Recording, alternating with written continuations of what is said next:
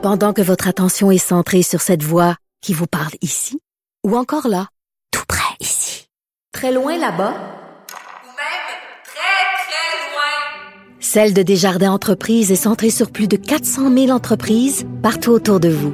Depuis plus de 120 ans, nos équipes dédiées accompagnent les entrepreneurs d'ici à chaque étape pour qu'ils puissent rester centrés sur ce qui compte, la croissance de leur entreprise. Ben oui, on le sait. Martineau, ça n'a pas de bon sens comme il est bon. Vous écoutez Martineau. Cube Radio. On dit qu'il y a beaucoup de gens en détresse pendant cette pandémie. Est-ce que c'est vrai pour le savoir? Tiens, on va parler à Louise Deschâtelet. Louise Deschâtelet tient le courrier dans le journal de Montréal. Elle répond euh, aux, euh, aux lettres des lecteurs et des lectrices. Avant, là, quand on avait quelque chose à, à confier, un secret, là, on allait au confessionnal. Maintenant, les églises sont vides. On écrit à Louise Deschâtelet. Elle est avec nous. Bonjour, Louise. Bonjour Richard. Bonjour. Avant, euh, quand j'étais jeune, on appelait ça le courrier du cœur, Louise. Oui. Hein, euh, maintenant, non, c'est seulement écrit psycho, le courrier. Est-ce que le, le, le, le, le titre courrier du cœur, est-ce que vous le revendiqueriez encore? Euh, une grande c'est encore ça, mais j'appellerais plutôt ça un courrier de vie maintenant. Oui.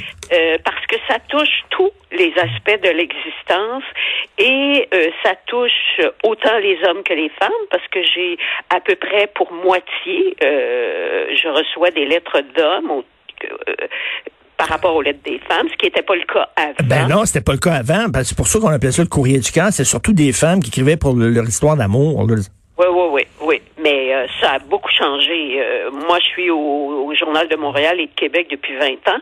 Je dirais que ça a pris à peu près quatre ans avant qu'on rejoigne euh, le lectorat masculin qui lisait les pages de sport dans le journal, Oui.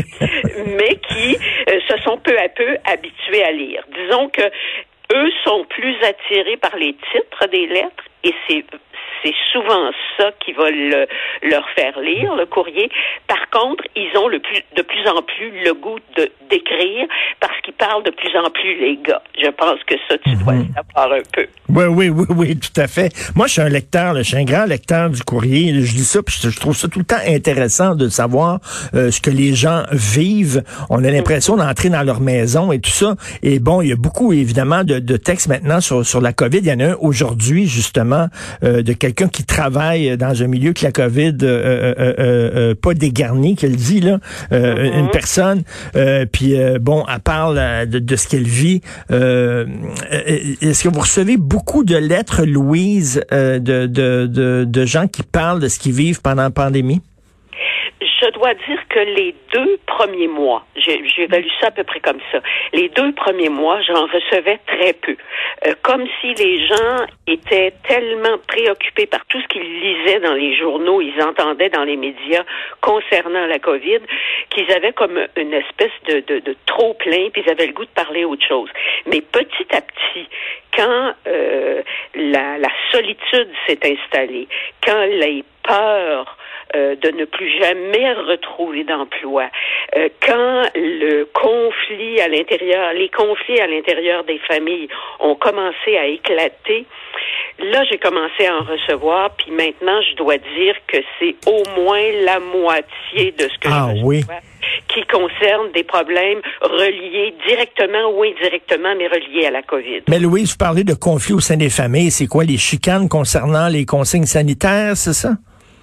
C'est tellement ça. Bon, il y en a, mais c'est pas la majorité. Ce sont les difficultés de composer avec un d'abord un enfermement dans une même maison de tous les membres d'une même famille. Si on s'aime bien, mais des fois, là, on, aimerait ça prendre un congé un petit peu l'un de l'autre. Et c'est là qu'on réalise à quel point on se voyait peu dans la vie d'avant, on va, on va dire ça comme ça. On se voyait peu, on se voyait aux heures des repas, mais surtout le soir. On se voyait les fins de semaine. Puis encore là, les enfants avaient une tonne d'activités. Ce qui fait que le 24 heures sur 24 ensemble, tous les défauts de l'autre, tous les travers, on les voit. Et soi-même, on finit par voir son reflet, Mmh. se dire, comment est-ce que j'ai pu toujours être comme ça, puis je ne le réalisais pas. Alors c'est cet enfermement-là qui a créé ça et qui a fait naître des conflits, comment on gère les enfants, lequel des deux prend la pôle dans la maison par rapport au repas, par rapport à l'organisation technique, la fatigue aussi d'être tout le temps ensemble et de pas s'éventer l'esprit avec des amis à qui on raconte n'importe quoi ou à qui on dit le contraire de ce qui se passe à la maison parce que ça nous fait plaisir de se donner le beau rôle. Tout ça, ça n'existe plus. Ça, ça, devient, ça devient extrêmement épuisant moralement et physiquement. Et ça, les gens ne s'en rendent pas compte parce qu'il y a de plus en plus de gens qui me disent comment ça se fait que je suis fatiguée puis je fais rien? Ça veut dire que je fais mmh. mais j'ai pas besoin de m'habiller euh, pour sortir, j'ai pas besoin de me maquiller, j'ai pas besoin de me pomponner, j'ai pas besoin de m'occuper de mon apparence. Je, je vis pas les problèmes de circulation, mais tous les autres problèmes sous-jacents au fait d'être enfermé.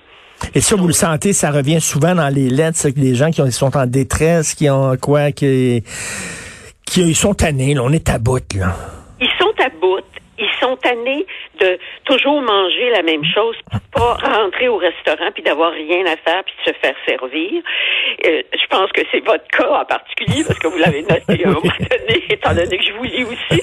Mais le, le fait aussi de pas pouvoir faire qu'on a le goût de faire, d'être obligé de penser au masque. Parce que même moi, il y a des jours où je descends à la salle d'exercice dans mon immeuble puis j'oublie mon masque. Ça tue du bon sens après un an? Parce que les. Ben, c'est pas naturel de porter un masque. Naturel. Puis moi, je me dis, ça va devenir tellement naturel. C'est pour ça que j'en ai partout. J'en ai dans mon auto, j'en ai dans mes poches de manteau. Comme ça, si je l'oublie, j'en ai toujours un quelque part. Mais, mais Louise, à la limite, je, dis, je, dis, je dirais que c'est une bonne chose que vous l'oubliez de temps en temps. Ça montre que justement, c'est pas naturel. Le jour ah. où ça va devenir un réflexe de mettre un masque, et là, on n'est pas sorti du bois, là. Ah, j'aime mieux pas y penser. Ben Moi, j'aime mieux pas y penser. Je rêve là que cet été, on a pu, on aura plus ça à faire, alors que je sais très bien que cet été, le masque, on va être obligé encore de le porter parce que tout le monde sera pas, aura pas sa deuxième dose de vaccin.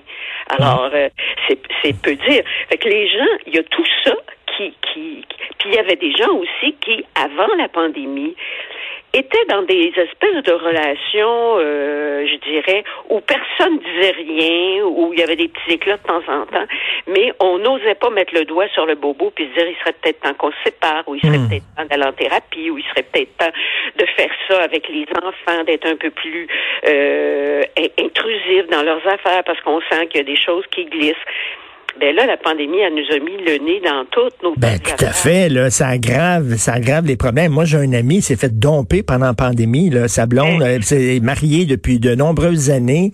Le gars, c'était l'amour de sa vie, cette femme-là. Il était amoureux d'elle, puis elle a dit, écoute, quand la pandémie est finie, c'est terminé. Et maintenant, mm. ils ne sont plus ensemble. C'est pas évident. Louise, on sait aussi, il y a beaucoup de, de dénonciations ces temps-ci, euh, du, bon, milieu de travail toxique, harcèlement sexuel, etc. Ça, j'imagine j'imagine aussi que vous devez recevoir des fois des, des lettres là, où vous demandez si vous devriez pas euh, euh, appeler la police là, ou parce que parce que ces gens-là sont vraiment euh, des, dans, dans, dans des gros problèmes. Là. Oui, je, je, me le demande, mais je ne peux pas le faire pour une bonne et simple raison, c'est que la majorité des gens qui m'écrivent le font sous euh, sous l'anonymat. C'est de ça l'intérêt du courrier, c'est que tu n'es pas obligé de donner ton nom. Hmm. Et il y a parfois des gens qui m'écrivent qui disent Hey, elle écrit exactement ce que moi je vis, là, comment ça se fait qu'il y a quelqu'un qui. Parce qu'on pense toujours qu'on est unique. Malheureusement, on n'est pas unique. On est on est unique d'une certaine façon, mais il y a plein de gens qui vivent la même chose que nous autour de nous et on ne le réalise pas. Et parfois, on se pense tellement unique qu'on n'ose pas dire la douleur qu'on vit parce qu'on se dit qu'elle n'a pas de bon sens, mais elle a du bon sens. Et la pandémie, la réclusion, la solitude fait que le petit hamster dans la tête, là, il fonctionne encore plus que d'habitude parce qu'on n'a pas de distraction. Hmm on n'a pas, on n'a pas la vie autour de nous. Il n'y en a plus de vie. Sortez après 8 heures du soir, il n'y a plus rien dans les rues. On, on va pas dans les boutiques. Moi, je vais même plus dans le centre-ville parce qu'il y a tellement de boutiques de fermées que ça me donne mal ben oui, c'est déprimant, effectivement. Alors, on reste dans notre univers, puis notre univers, malheureusement, il est concentrationnaire actuellement. Tout à fait. Fait que ça nous ramène exactement au tréfonds de notre cœur. Des, fois, on dit au tréfonds de notre âme. Quelqu'un qui croyait pas à l'âme, à l'existence de l'âme, ben il est obligé d'y croire parce qu'il est confronté à ça. Puis pensez à tous ceux qui sont seuls dans leur logement ou dans leur appartement ou dans leur maison. Pensez à tous les jeunes qui sont coupés de tout leur univers de groupe. Puis quand ils sont dans le groupe, ils peuvent même pas se parler à visage découvert. Ils, ils peuvent même pas se, se, se ramasser d'un coin de la cour d'école en petite gang pour se dire des petits secrets niaiseux, mais qui sont importants pour eux. Exact, ben, tout à fait. Puis des enfants qui sont dans des milieux des fois toxiques où euh, les parents, mettons, sont, sont colériques, s'engueulent tout le temps, les engueulent, ils peuvent pas vraiment sortir de là. Vous savez, on se promène des fois dans la rue, là, puis on regarde les maisons, là. Puis je sais que c'est un cliché, mais on dit derrière chaque porte, il y a une histoire. Derrière, qu'est-ce qui se passe dans cette maison-là? Puis qu'est-ce qui se passe dans l'autre maison? Puis tout ça. Derrière chaque a une histoire, puis vous, par votre courrier, vous entrez dans ces maisons-là. Exactement. Je vais vous donner un exemple au début de la pandémie. J'avais fait euh, euh, sur euh, euh, Skype, j'avais fait une interview avec une journaliste. Elle était chez elle. Puis à un moment donné, il y a une porte qui s'ouvre derrière elle, puis un enfant qui rentre puis qui lui parle. Ben, j'ai, fait spontanément, j'ai dit, écoutez, on va arrêter deux secondes, occupez-vous de lui. Elle dit, il y a un père. Puis elle a fermé la porte, elle lui a demandé de sortir. Puis je me suis tel- tellement sentie intrusive, j'avais l'impression de m'être m'être pas mêlée de mes affaires en disant euh, occupez-vous de lui. c'est ça la complexité de la situation qu'on vit. Puis il y a des, des portes derrière lesquelles il y a six personnes dans quatre pièces. Hein? Hum, hum. Ah non, c'est pas évident. Et dans, dans votre dans votre courrier aussi, vous vous- on voit que vous faites pas la leçon aux gens, vous leur dites pas quoi faire, vous êtes pas là pour le vous êtes là plus pour les écouter. Oui, j'essaie de pas le faire. Il y a des fois, ça me vient spontanément, puis je réponds. C'est pour ça que moi, je, je fais une semaine de courrier et j'ai toujours un laps de deux, au moins de deux semaines entre le moment où je le revise pour l'envoyer au journal. Parce que d'abord, je suis pas rattachée d- au jour le jour directement dans l'actualité. Et j'ai toujours besoin de me relire à deux semaines d'intervalle parce que des fois, mes états d'âme à moi, là, me font répondre d'une façon que je voudrais pas voir dans le journal. non, mais c'est sûr, des fois, là, on aimerait dire, là, même à nos amis, voyons donc, prends-toi Oui. en main, Christy, sors de ta léthargie, fais quelque chose, mais là, bon, Hey. c'est peut-être pas le meilleur service à leur rendre. Là, tu l'as en pleine face, ton problème. C'est écrit comme ça, tu t'en vas vers le, la déchéance. Mais il y a, y a des façons de le dire. Puis il y a des façons détournées qui sont beaucoup plus Constructive, mettons. exactement que destructives. Puis des fois, des matins, moi aussi, je suis destructive. Mais en tout cas, vous allez peut-être recevoir une lettre de moi à un moment donné. Merci, Louis. Merci, Louis Châtelain. Alors, on peut voulait pas le courrier du cœur, mais le courrier, tiens, psycho, euh, dans le Journal de Montréal. Merci, bonne journée. Au revoir.